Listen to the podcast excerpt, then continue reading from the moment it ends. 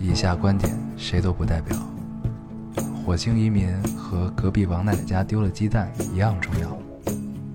这里是 Loading 电台，我们只求在大家 Loading 的时候带来点无聊。 Felt like the weight of the world was on my shoulders. 大家好，欢迎收听 Loading Radio，我是老高。我是严偶，新的一期跟大家见面了，非常开心。非常开心。嗯，这个时隔一周啊，时隔一周啊，时我隔一们周，上周跳了一期啊，对跳了一期，上周确时实间一直不太好约对约了好久，都经常是夜里才能碰上啊， 啊，但是夜里我已经睡了。 夜里他就睡了，对熬不住了，对，不再真的录到熬五不住点了， 是吧？对，偶尔还可以。嗯，嗯，尤其是现在这个疾病缠身的状况，对你真的感觉，就我记得上期还是上上期还跟大家聊说颈椎一直痛，嗯这两天换地儿，换成了颈椎右侧的肩胛骨处。嗯，哎呦你，还是去正了一次骨的是吧？对，但是那个医生告诉我，我得一周一去。嗯，然后，但是我实在不想去了，因为太疼了，就真的是太疼了。害怕，嗯，有一种我就是小小时候被误诊成白血病，就是做那个胸部穿刺，就是拿一根针，就是要抽取你骨骨髓嘛，就是一种强烈的窒息感。嗯，然后呢？正骨就是那种，就是他，我就记得那一下，后面干他干了什么，其实我都就都不太知道了。给你疼晕了，对，就是那种你觉得你每一个毛孔都出来汗，嗯，然后你的你就让你所有的血液一下都跑到你头顶，轰，就是那种一下，就仿仿佛听到了一个巨大的噩耗一般的这种感觉，就被击晕了。 哎呀，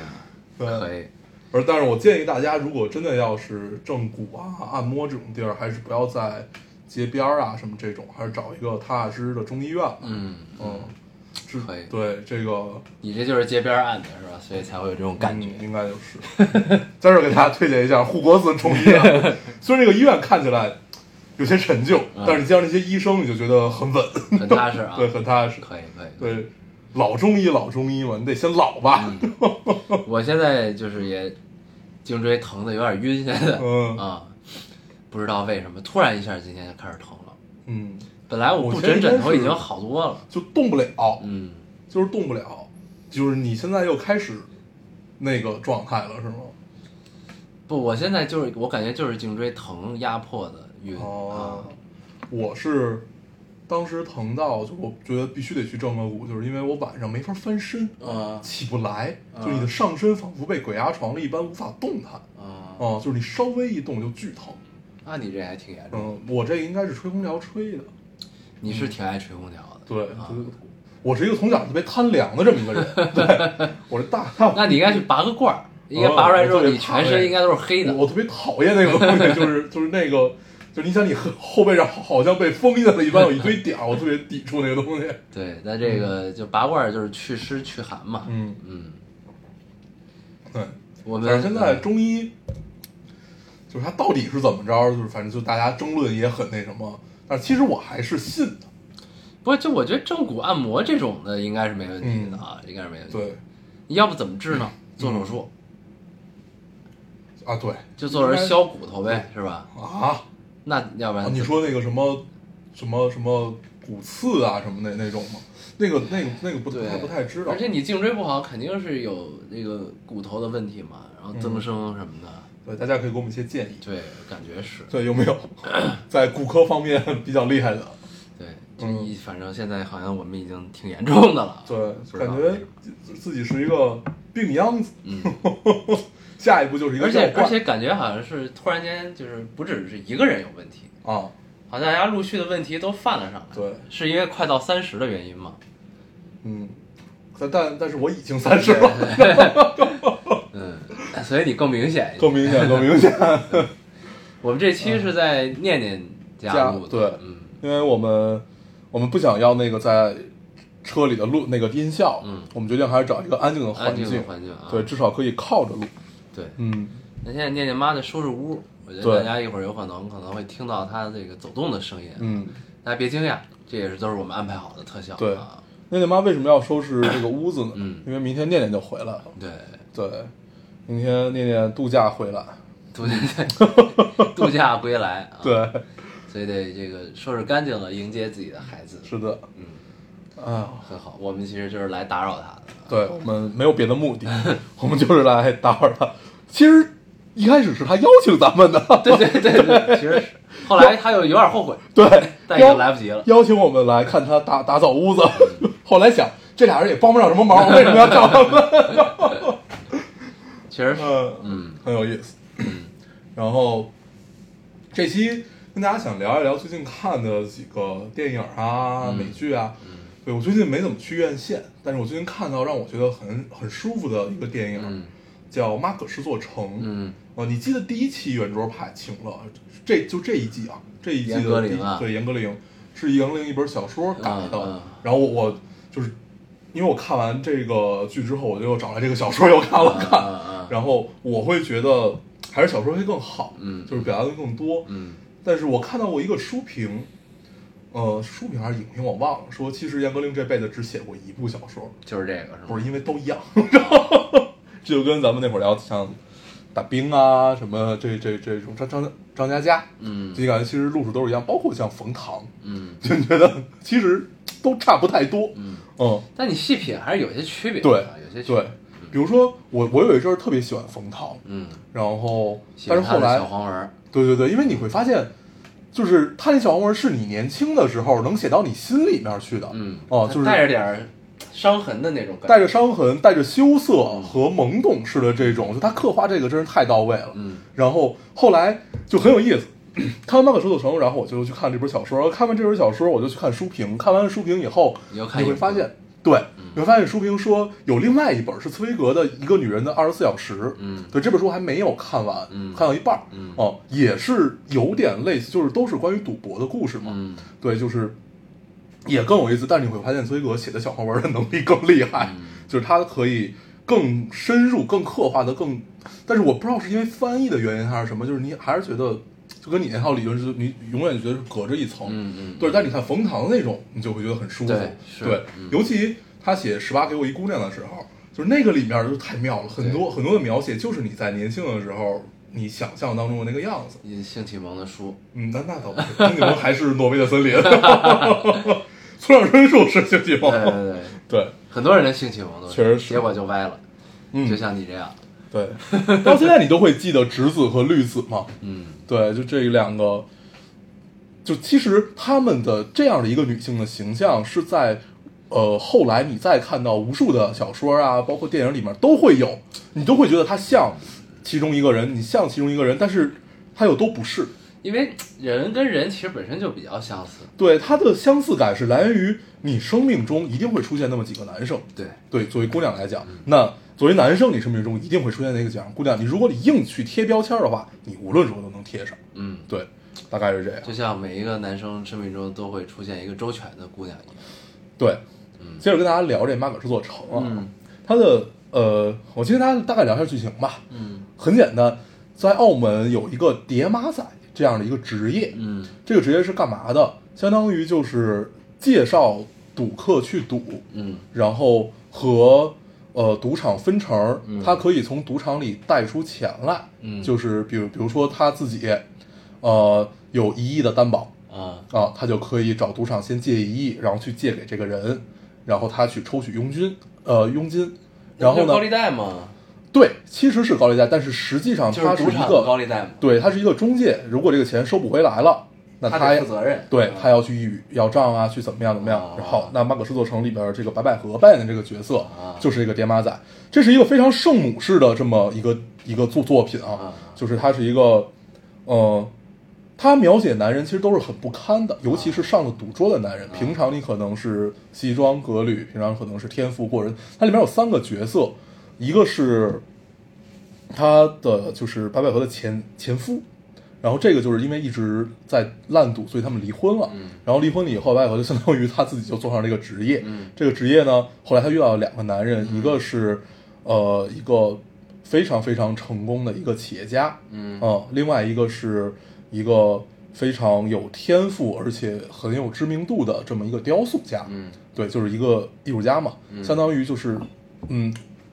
社会地位比较高的这么两个人，嗯然后去描写他们的故事，就是你上了赌桌，后来欠钱，你有就是那种嘴脸嘛，嗯然后白有其实就是很圣母的一个样子，就是这个钱我可以不要了，或者怎么样，嗯就是或者我我我我用一种我认为对的方式去催你，嗯但是你通篇看下来，我们抛开他的圣母不谈，因为这篇是李李少红导的，嗯， 我特别喜欢李少红，我知道我知道， 对对，我特别喜欢李少红。然后，呃，但是确实没有脱离开有一种电视剧的气息，嗯但是你会觉得，没看这是一电影儿是吧？对，这是一个电已影，经在视频网站上爱奇线艺了。爱奇艺就能看，啊对。然后你会觉得很舒服的在于，你能明显感觉到李少红和严歌苓碰撞出来的东西，要比严歌苓和张艺谋碰撞出来的东西更细腻和更打动人，嗯对，因为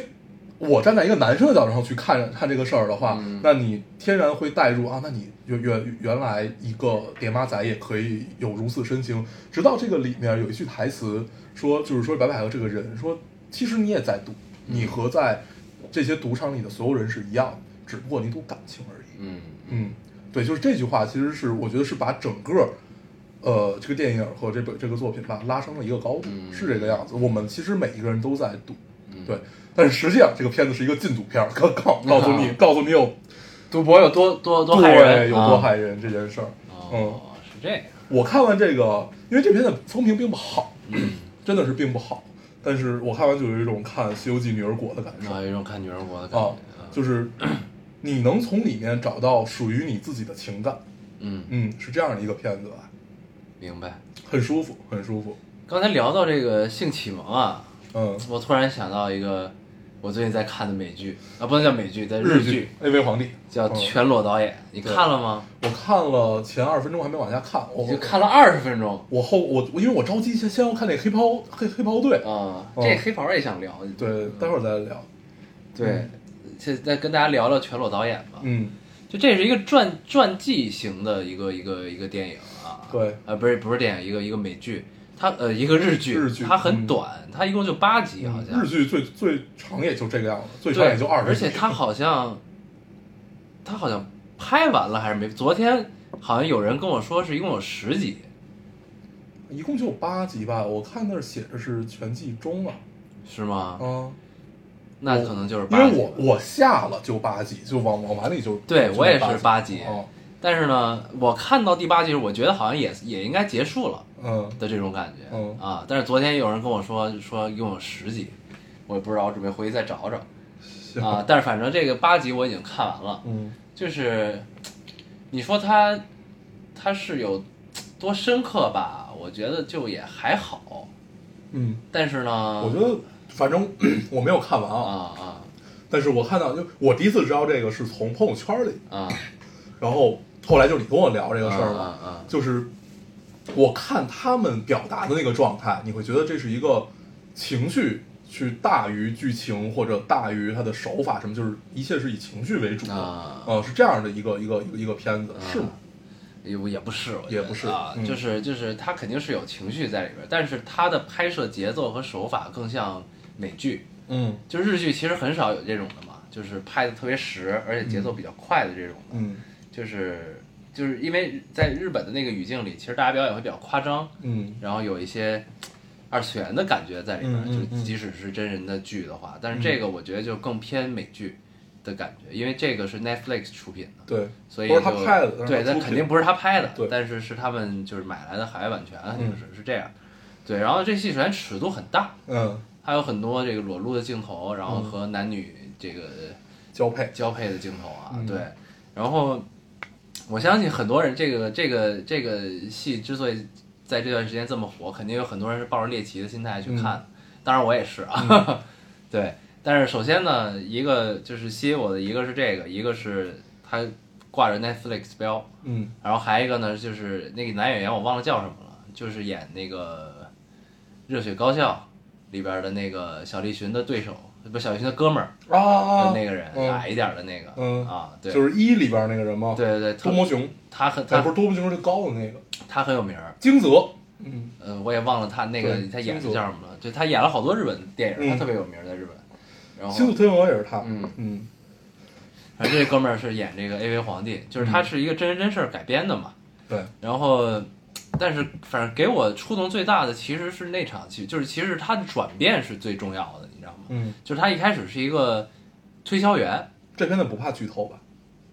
不太怕了，我觉得嗯看就行了嗯。他是一个推销员，嗯然后就这个唯唯诺诺的一直，嗯然后成绩也不好什么的，业绩也不好。然后呢，他就是逐渐的有一个转变，嗯然后再再看到一个，再看到什么来着？操，我都忘了。反正就是受了一个什么刺激，然后呢，就然后有一个他的一个一个算是比他业绩好的一个人带他，教了他一些东西，嗯然后呢，他又哦，他看到他妻子出轨，嗯碰到他妻子出轨，嗯然后呢，反正就受这个刺激，就觉得就是这个事儿是一个可以干的事儿，嗯就觉得拍这个东西啊，拍 AV，然后然后呢，但是就是然后他越做越大之后，他因为动了别人的奶酪嘛，嗯因为这个行业本来有一个老大哥，对，然后呢跟警察是串通的，嗯，然后就把他给弄进去了，弄进去了，嗯弄进去之后，他让他出来，出来之后呢，他藏藏不是他还没还没弄进去，他被被那个抓捕通缉，然后呢，他藏他逃离了这次抓捕之后，他躲在了一个躲在了一个，他应该也不是一个原居酒屋原交的一个女生啊、嗯，不对，躲在他去跑到一个居酒屋，对，跟那个居酒屋的老板娘发生了一个一夜情，嗯，然后呢，就是就这这场一夜情打动了我，嗯我觉得太牛了。哦，就你跟我说的那个，对很悲凉，很悲凉。嗯你看到那儿了吗？没呢没呢。就是，但是我记得你跟我说 的，对，嗯就是就是我直直到看完这八集，嗯让我就是感触最深的还是这一场戏，嗯你知道吗？就是什么呢？这个这个居酒屋的老板娘也是一个丧夫，嗯就她的老公是一个火车上那种列车员儿，嗯然后为然后推着便当车卖便当的那种的，好像，嗯，然后去世很久，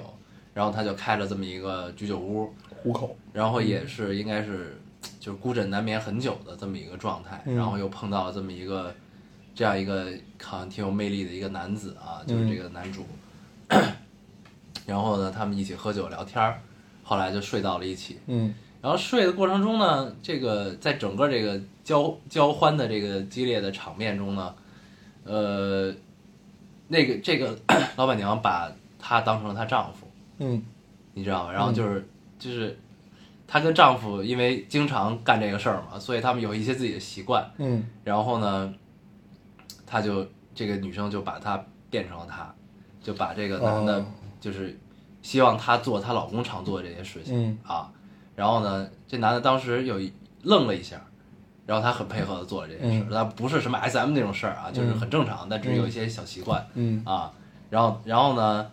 她戴上她老公那个帽子，就列列车员儿那个帽哦子，子，然后嘿你知道吗？就是、嗯就是这是一它是个一种很细腻、很复杂的对这么一个，对然后就它其实是超越了肉欲，对所以在肉欲之上的一种，呃，你说这，我就因为我我我我没有看过，但是就是单单听从这儿听的话，不知道他们后续会发生什么，没有了，就这一对场戏。啊对，那就是最对的了对。那你在生命中有这样一段儿，你去帮，你就说他其是你他其实是帮助他，但是你们也在各取所需，对然后你对也有你们也有情感上对的交流，要不然不会发生这件事儿。你是有、嗯有有一个至少一宿的喝着一顿酒的情感基础在这儿，嗯然后呢，但是你们又在你们俩的这个情感基础上，又生发出了对他亡夫的一个情感，你知道吗？就是这个东西，对，这个就太有意是思了为什么作品里要有这种所谓的色情场面或者情色场面，很多很大程度上，比如说我们看色看《色戒》，就是呃汤唯和梁朝伟的那部《色戒》，不是钟楚礼的那个， 啊，那部《色戒》里边，为什么你一定要看完整版？删减版你根本 get 不到这个这个电影的点，嗯，就是因为那两场就是呃色情戏以后，嗯就是 咳才会有最后王佳芝去救梁朝伟，嗯嗯，对，对，那这也一定很是复杂的，对，他就必须得有这件事儿，嗯，哦，你才会你才会觉得最后他的救那么顺理成章，对对要不然他为什么本来是一个革命者，他为什么会去妥协，会去报信儿，嗯，救了戴呃，就是实际上原型就是戴笠嘛，嗯，为为什么会救这样的一个恶魔式的人物，那就是因为这个嘛，所以这个是一个作品里要有他拍肉欲，那就要超越肉欲去表达他真正想要表达的东西，这是必须要有的。对嗯，反正就是确实是这场戏给我对印象很深，对，然后也确实是就这个事儿是服务于剧情的，嗯特别好，就看的很悲凉，嗯很悲凉。但是我本来以为就是后续应该都有这，就是有很多这种能打动我的场景，不一定是交欢的场面能打动，但是我总觉得背后应该还有有一些更悲凉的东西在。嗯但是我看到八集之后，没有没有比这个让我更触动的东西了。但是就是反正这个、这个剧有这场戏，我觉得我很我很开心，嗯就是我看到这场戏我已经很满足了，就这种感觉啊。对对，我这这是如果如果就是听众们接受不了这种大尺度，就也可以不用看啊。哦不 是一个非看，不是一个非看不可的剧对，但是反正如果你恰好有兴趣看的话，可以着重注意一下这嗯因场为戏，我很喜欢。前一阵儿一直是剧荒，嗯所以最但是最近出了一些让你觉得很高兴的剧，嗯像是你刚才说这个呀、黑袍啊、暗黑呀、啊，暗黑我还没看，就是这一类吧，就让你觉得还是很舒服的。嗯嗯然后呃，那咱们聊聊黑袍吧，嗯黑袍纠察队，对，刚开始黑袍纠察队，对嗯稽查队、纠纠察察队纠纠察纠察队，我看到第三集了，嗯，我还没有看到第八集，你是看到了第八集没有没有，我看到了第五六集吧，嗯，嗯，我看到第三集中间的那块儿，然后就被叫出来 了。对，然后这这电影一开始你会觉得特别混，就其实看到第二集的时候，我还没太明白他们阵营到底是啊正邪呀，是怎么着，嗯是怎么着。但是你隐隐有一个感觉，你会觉得这帮草根儿，嗯 这帮草根儿应该是正义的那一波。对对对对对嗯就是你只有这样的一种感觉。然后实际上那个那个小哥儿，也就是他，因为他他他他他爱的人被被被穿了嘛。嗯对，那这电影它其实是讲，我觉得它最后的落点啊，不是电影，就是这这个剧它的落点应该还是在就是所谓的超能力者和普通人类之间的这个关系。嗯我不知道他最后是不是要探讨这个，但是感觉是要往这儿走的，嗯，我目前看到这儿不太是，不太是是吧啊，？也有有这方面东西，但是我嗯没法给你剧透，嗯就是剧透就没啥意思，嗯啊，就往后看吧。但这个很好，这个很好，亚马逊的，对，嗯阿巴熊和索尼的，啊，还有索尼啊，然后你这是一个很爽快的这么一个片子，嗯对我看这特别、别高兴，因对为我是先看完全裸导演，再看的这个，嗯然后完全不一样的体验，就是看这这个爽之所以在哪儿呢？可以跟大家介绍一下，就是、就是它是一个反超级英雄的对的剧，对，这是什么呢？就是这里边有几几个类似的设定啊，嗯它一共就有一个，就这个这个世界观是什么呢？这世界观就是这个社会是有一个公司叫沃特，嗯然后这沃特这公司呢是管理着所有的这个超能力者超能力者，嗯然后然后全世界呢有大概二百多个超能力者都在这个公司里，嗯，然后呢他们最厉害的有七个，他们叫 The Seven，、七文七人队，对，嗯然后呢这这七个人呢里边有一个叫叫 Homelander，嗯叫、他们翻译不同，有叫祖国人的，对，有叫美国人的啊，嗯、对，然后这 Homelander 的的的能力基本跟超人是一样的对啊，然后呢打扮也很像，对， 嗯然后还有一个叫 The Deep。嗯这个就有点像海王。嗯，然后呢，还有什么？还有就是若干这另外这些，然后、哦透明人儿，对，有一个透明人儿还，有一个跑特快的，呃，有一贼快像闪电侠似的，嗯对然后还有一个叫玄色的，嗯那是一个忍者型的一个人物。嗯，然后还有一个叫 Starlight，就是、 Starlight 就就是新入伙的那个对，那个叫星光，它能控制光对啊、然后还还还有吗？我目前看到的连忍者还没出来，啊，是吗？哦对，反正就嗯这就就就大概这些人吧。然后他们的设定就是你能就是就就是大概咱们知道的英雄超超级嗯超能力，对超级感英觉人雄的想象力也就到这儿了，就超级英雄的这个样子啊。对然后呢，你刚开，然后呢，你就会后来发现这些人都他妈很，就背后都有很多肮脏事儿，对就是表面的伪光正，然后背地里其实不是他们表现那样儿，对，尤其这个公司，嗯这个公司也是一个其实是唯利是图，就是赚钱对，啊，就他们在目的性捧很强。捧这帮，就不能叫捧，就是他们在用用吧，用这帮超级英雄，实际上和培养网红嗯是一个路数，嗯对，要曝光率，要什么要什么，对就是实际上就是培养网红那哦一套，对然后目的只很简单，赚钱，对他们就是给民众们传递的这个意思是，他们是代表正义、维持正义的一拨人。但其实呢，这背后他们其实只是想赚钱，根本不考虑我到底能不能救人这件事对儿啊。对，对，所以就是大概是这么一个情况。嗯然后呢，然后呢，另外一股力量呢，就是有一个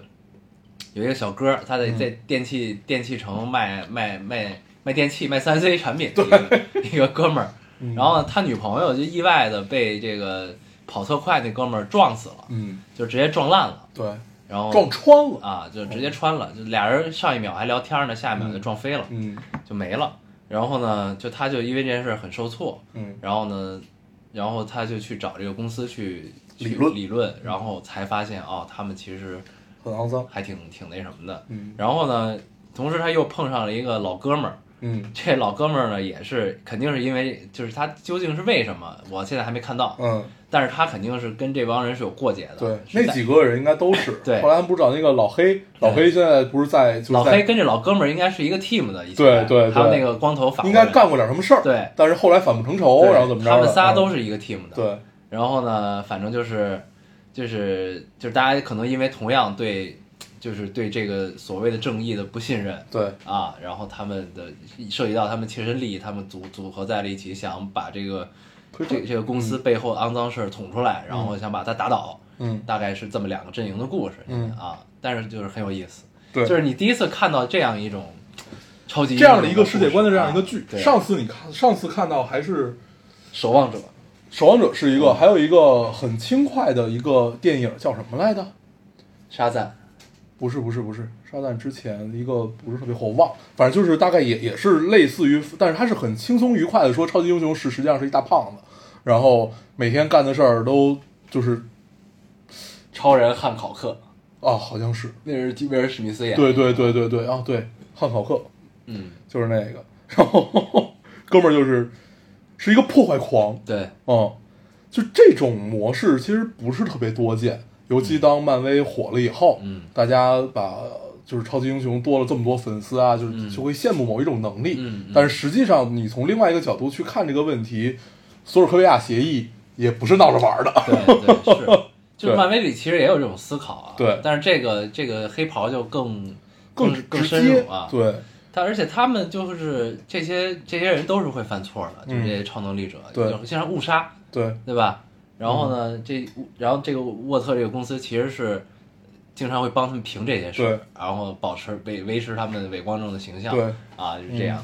就有很多这种事儿，对就很讲的都是很背后的事情了，对，还挺有意 思的。我觉得角角度很清晰，嗯，嗯很，好看，这是值得我看这是我近期看过最高兴的一个剧了。很爽快，真的很爽快，嗯。然后我记得里边那个那小哥，那小哥他爸是僵尸肖恩， 对对对，对里边的主角和那个《碟中谍》里边那个 Geek，嗯，嗯，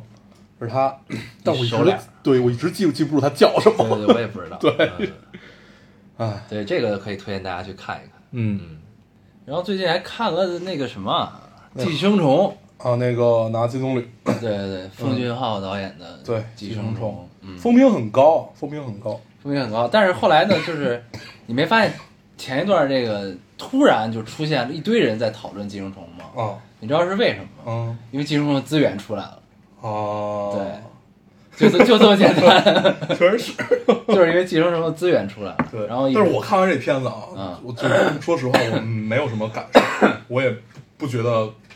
就是我真的就不觉得这片子能拿金棕榈。 咱、咱们昨儿还聊这事儿来着嗯对，主要是为了肯定韩国电影儿。对对对，因为是这样，就是就是一堆讨论吧，就是确实是两极化的，嗯你知道吗？就是一一一边儿呢，就是说这个特好啊，嗯神作，嗯，是是挺好的，啊啊但是然后还一个呢说的是这个就不行，嗯就觉得呢，也也就是说没那么差，嗯但是呢也没有说没有说把它捧为神作的说那么好嗯啊，嗯，就是他们的反差主要来自于就是。呃，这个片得了金棕榈，嗯但是他们觉得这片子完全不配得金棕榈，嗯啊就是啊，我是这种基感本受，就是这么一个对感受就它一定不是一个说差的电影，对对肯定嗯但是我觉得离神作这种《小偷家族》都没有拿，然后对我觉得它要相对于《小偷家族》这种，嗯，我觉得还是有些距离的。是，嗯因为是这样，就是戛纳一直是一个就是作者导演，对，就对作者型对电影最的的一个咱神们之前圣应该的，聊过作颁者奖导演这件事儿吧？嗯嗯啊，应该是聊过的。对，对，所以呢，就是，然后呢，但是这又是一个类型片儿，嗯一个类型片儿得了这么一个金棕榈，嗯所以呢，就是大家可能就产生争议比较大。嗯对，然后呢，但我其实一直是觉得，就类不类型不重要，对，啊，就你是否是类型片儿，还是你是一作者导演，对那都作不者重电要影都不重要。嗯就关键是你就是讲的怎么样。嗯就是呢，我看完之后，其实我也是这个感觉，就是，呃，它确实是挺好，但也不至于拿金棕榈。嗯，啊，就是其实就是这个感觉，对但是咱们我觉得可以抛开金不金棕榈这个事儿，就单聊这个电影不讨论，咱就聊这对电影。我觉得可以先先聊一个，就是就刚才聊到说，一个是作者型导演，一个是类类型片儿，嗯就真的这些不重要，就包括我们看，呃，比如说你看漫威，嗯，不或者你看其他的一些科幻片儿，它剥离开恐怖片儿也是，你剥离开科幻的这些壳儿，恐怖的这些壳儿，它实际上它在讲一个什么故事？嗯，那就是这就是为什么我我们会喜欢呃湮灭。嗯，还有之前是咱们说开年最佳的那个降临降降临临，嗯对，就是为什么我们会喜欢这个类型的片子是一样的，所以剥离开这个壳儿，实际上它描写的到底是什么，嗯这个对了，那你整个片子都是对的。啊，这是一点。还有就是像什么作者型导演啊、类型片啊什么这种，实际上是第一，第一是电影从业人员，第二是影评，嗯，是往自己身上贴标签儿和往别人身上贴标签儿、嗯这种行为，嗯对这种行为就是，呃，在我看来是一种强行制造壁垒的这么、啊 这么这么一种行为。对对 就是你你知道这个壁垒，我们都明白你想要干嘛，对，但是有真的有这个意义吗？可能真的有，嗯，为什么呢？那就是像《黑豹纠察队》里边要讲，为了赚钱嘛，嗯你不制造这个壁垒，你很难赚到这份 儿钱。这就是为什么大家会 diss 影评人的原因。 就像，呃，特别爽的那个是，就是我怎么最近什么都忘了，姜文的那个新作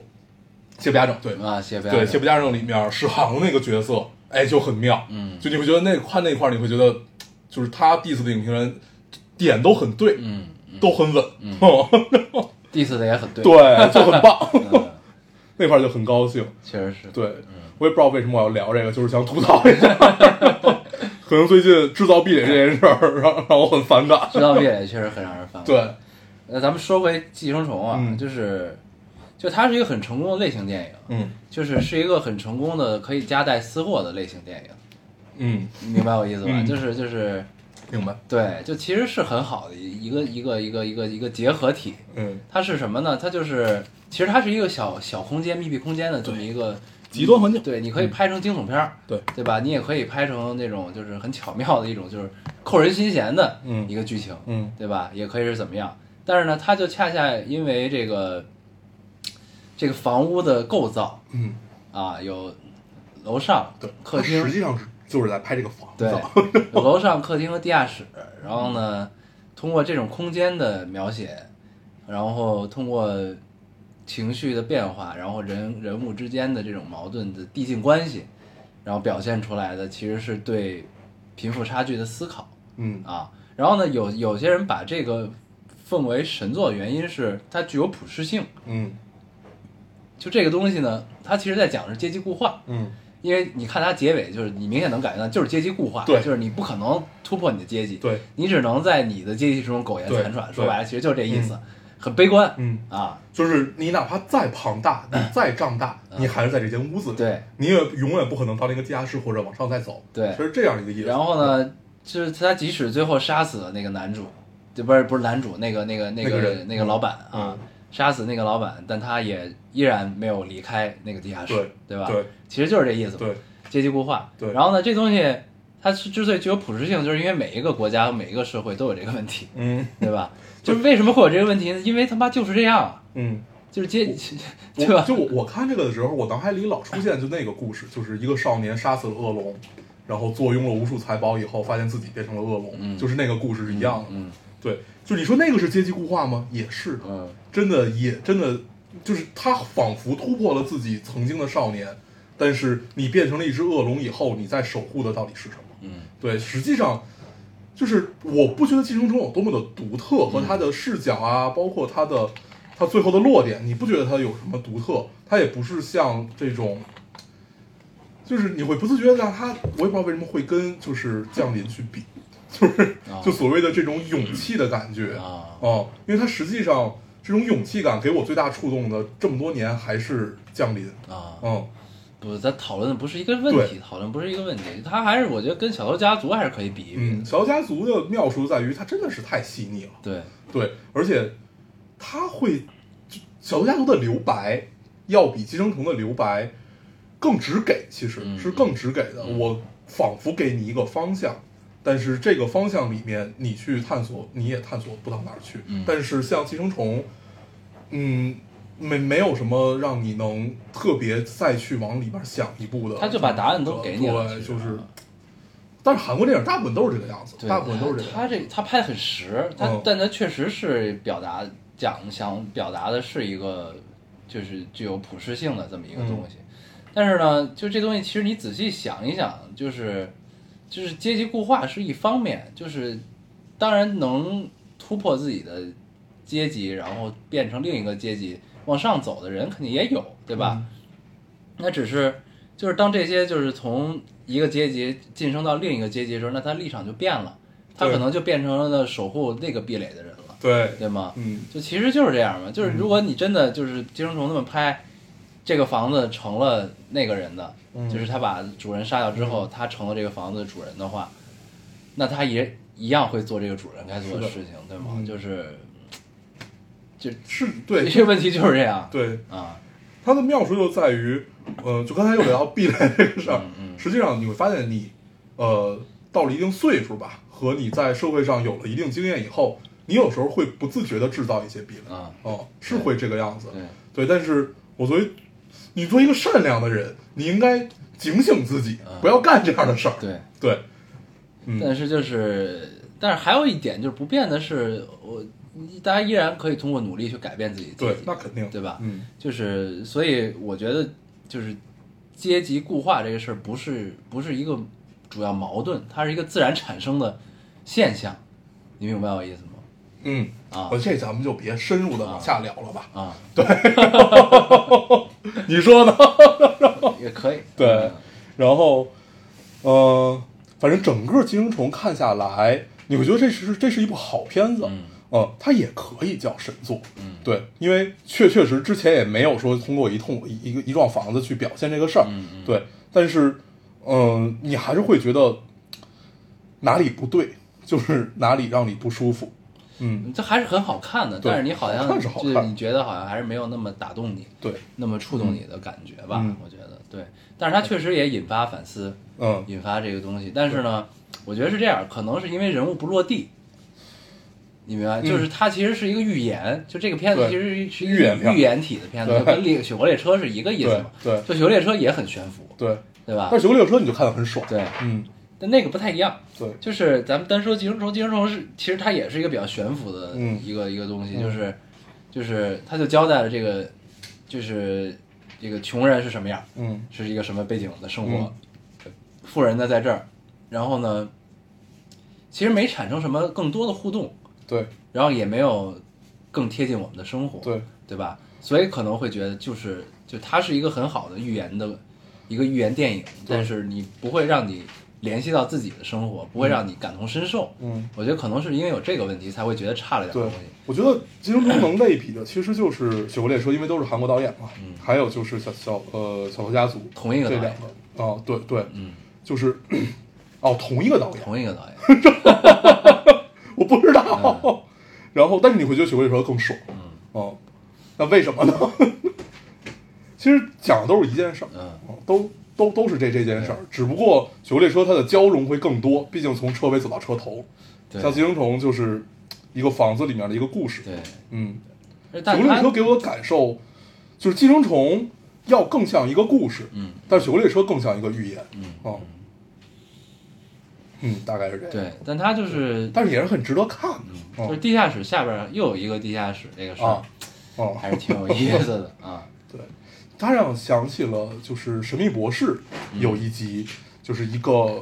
呃，我忘了具体的，但是实际上就是这个星球的运行嗯是靠一个大巨兽的。啊，大家以为，就是大家刚开始以为这个巨兽是来吞没这个星球或者怎么样怎么样，但实际上会发现我们都是在它的背上啊啊，它是在帮我们生生存生存下去我的们。要依靠它生对活。对对，是这样的一个转变。这个，但是它的好处在于，它只拍一集就讲完了这个故事， 哦就你看的很舒服。明白。嗯嗯，后来那天我才知道，原来呃，你你记得那个那个星云在那个呃漫威复联里面哦那个星云，哦哦实际上就是曾经演过 Doctor Who 的那个女主。哦是吗哦，她巨美，腿巨长，啊特别对特他别美哦腿。是很长，但他在复联里你看不到脸不知道他长什么对，样。她真的好美，她是一头红发。哦，哦， 是这样。啊很美，很美。嗯，就是那天我才知道，就是去看了粉丝场，哦可以， 很有意思。嗯。嗯呃，说回寄生虫，反正就是这个感觉。我觉得可能就是因为没让观众没有产生太多的共鸣，嗯，哎就可能也只有我们吧。可能就差了一些啊，就是嗯对感受没有那么的强烈。嗯，对，但确实还是值得值得看的啊。， 对，恰好也有资源，大家就对是各凭本事找一 找吧。我们就不聊了。嗯，行。然后啊，对我这周还看过了一个电影，也特别有意思，就是呃，你那这应该周也还是看过了一一个电影，个啊。你为什么要说一个病句呢？我这周看了一个电影，对对对， 你好烦啊！对，那是个好几年前的片子，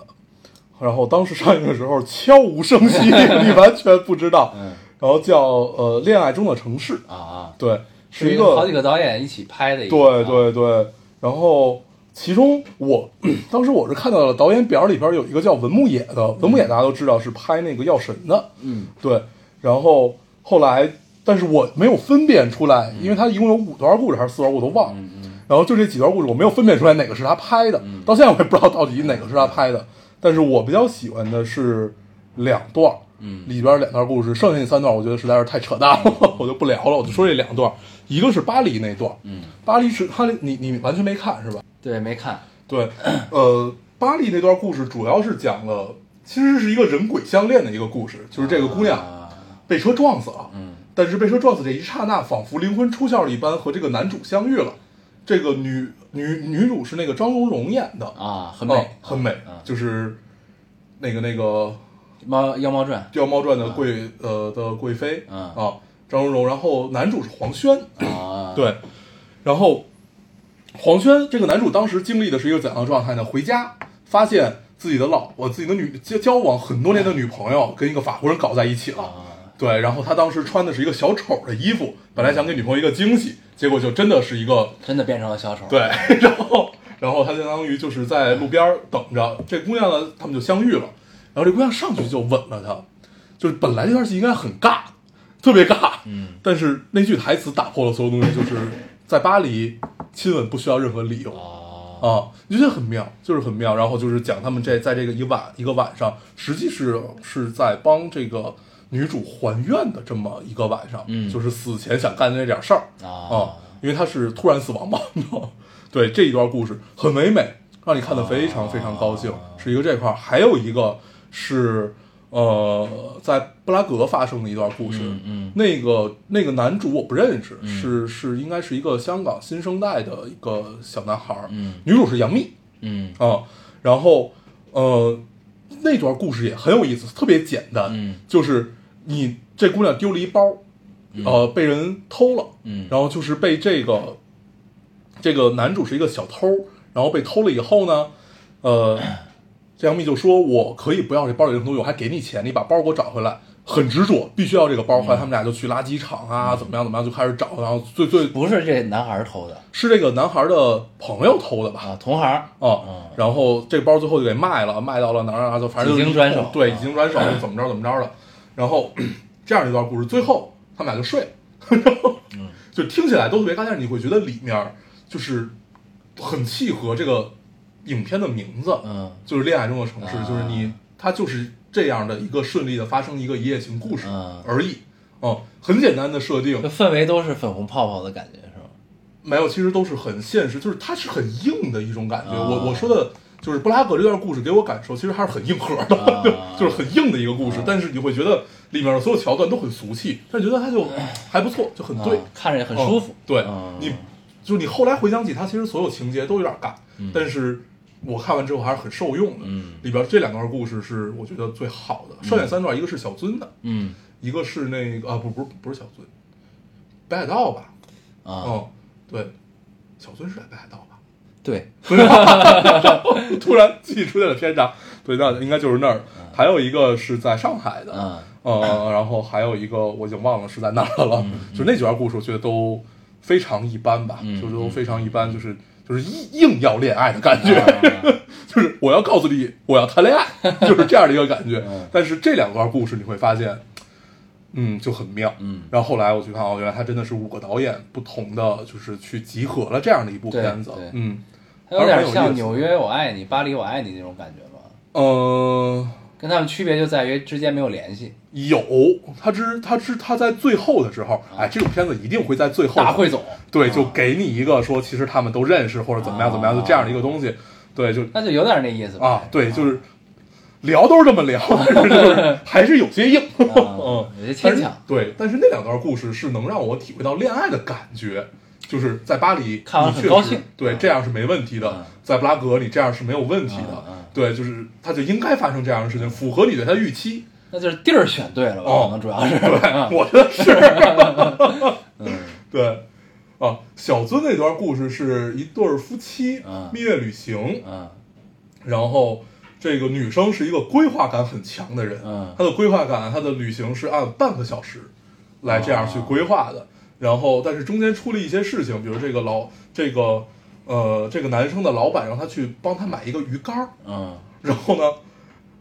等于他们要去一个巨远的城市，根本就不知道在哪儿买，嗯要去一个巨远城市，只只知道在这个城市里有卖的啊，啊。然后那个老板的原话说的是：“是日本吗？能有 多大？”然后就让他去找去了。啊对，就是就是这样的这样的一个碰撞。小尊是这个，上海是讲一个美食的故事，啊，特别奇怪，嗯 然后就反正都都挺奇怪的，除了除了那两段儿，让你觉得特别高兴，嗯。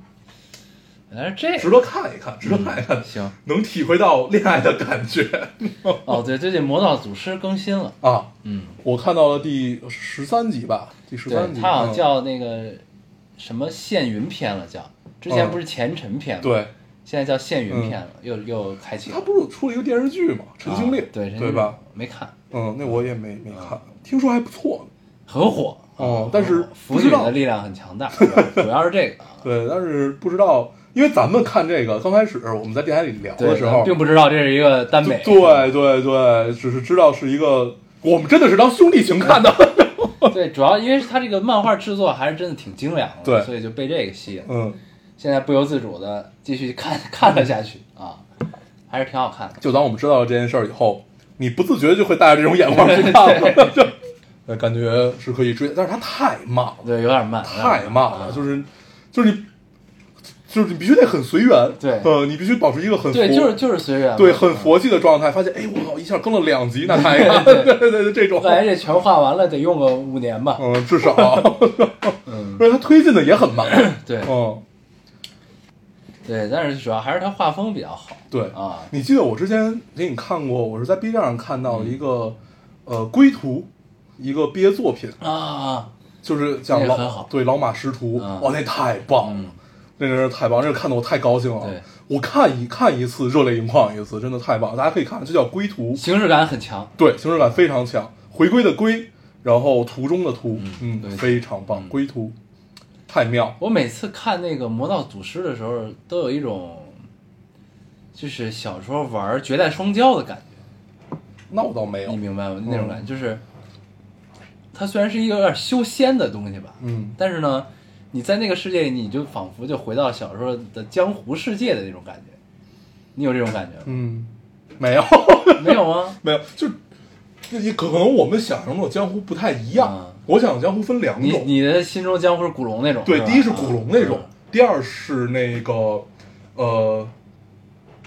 我同福客栈那种。哦啊，都是烟火气比较重，对啊，这是这两种江湖嗯，就是一个就是古龙笔下的那样的一个状嗯态，就是黑暗，但是你又有这个光照进来的感觉的一个江湖。嗯还有一个就是同福客栈那种嬉笑怒骂式的，嗯哎，这两种我是最喜欢的。 金庸式的江湖我一直你说我不喜欢吗？不可能，嗯 没有人不会不喜欢那样的江湖。对对但是你总觉得那个不是你可以存在的世界，但是像苦龙或同步干，你会觉得你进去你也有的干，嗯，哦有一种这个归属感，共鸣感，对啊，就很妙。对嗯。但是我看《魔导组织》，我还是挺挺那什么的，嗯就是我觉得是是就靠那些画面吧，就是是、嗯是身体里的某种基因，嗯，然后你看到它产生一种共鸣的感觉。这就像我们我们在听《是世界尽头》是一样的，《灌篮高手》那主题曲，嗯啊就是你每一次听，你都能想起来小时候，然后对对 你也都能想起来《灌篮高手》，就是就是这个感觉。对就包括今天咱们在车上还听了一次啊，对对对，就不小心打到那儿，就会不自觉的会跟着嗯哼，然后你会想起那个火车道，你会想起教练我要打篮球，然后 一样。嗯，那地儿叫什么来着？这镰仓是吧？，对对啊对，就在东京旁边，对坐勾二就到。嗯嗯，行，可以，对，这就是就这种感受是一样对，的，对还是有些共鸣。嗯对我也不知道为什么，就是会有这种，就可能也是对古风比较感兴趣。嗯嗯，对，嗯，行吧。行，那咱这是期推荐了好多电影儿，嗯 还有几个短片对，主要是因为最近突然间找到了去哪儿找资 源，啊，嗯，是不是这个方法很很好？好，很好，很好，很好。 我们找到了很多想看的资源，对对对嗯， 嗯，对，我们就不说怎么找到对，了，就希望对这个孩子能贡献资源的，别别再对那个对什么啊，对 行，啊。 那嗯那咱们这期差不多，差不多就这样吧。嗯啊，那我们还是老规矩，说一下如何找到我们。嗯，大家可以通过手机下载喜马拉雅电台，搜索 Loading Radio 老丁电台去下载收听，关注我们。新浪微博的用户搜索 Loading Radio 老丁电台，关注我们，我们会在上面更新一些即时动态，大家也跟我们做一些交流。嗯，现在 iOS 的用户也可以也可以通过 Podcast 找到我们，还是跟喜马拉雅的方法。好，那我们这期就这样，大家收听。下期再见，拜拜。每一次闭上两眼，就想到了你。你像一句美丽的口号，回不去。在这批判斗争的世界里，每个人都要学习保护自己。让我相信你的忠贞，爱人忠贞。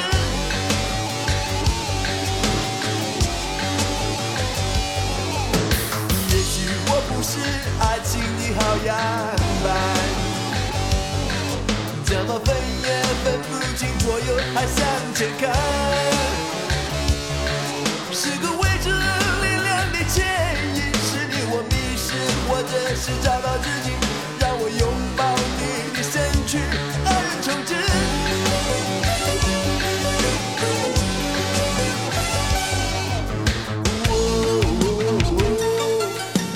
每个两手间，悲欢离合总有不变的结局。啊哦，两手间，不变的脸。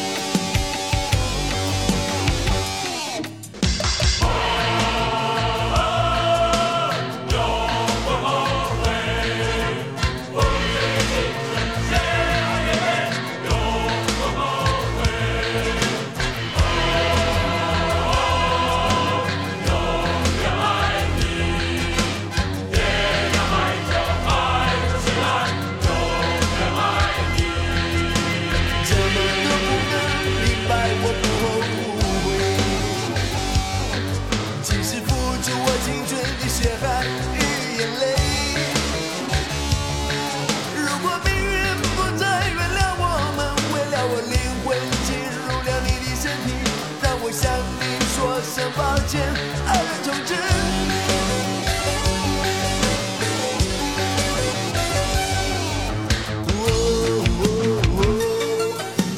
每个两手间，悲欢离合总有不变的结局。啦哦，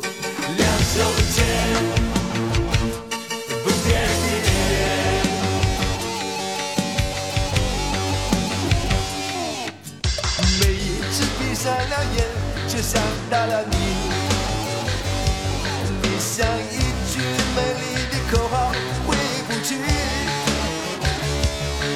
在这批判斗争的世界里，每个人都要学习保护自己，让我相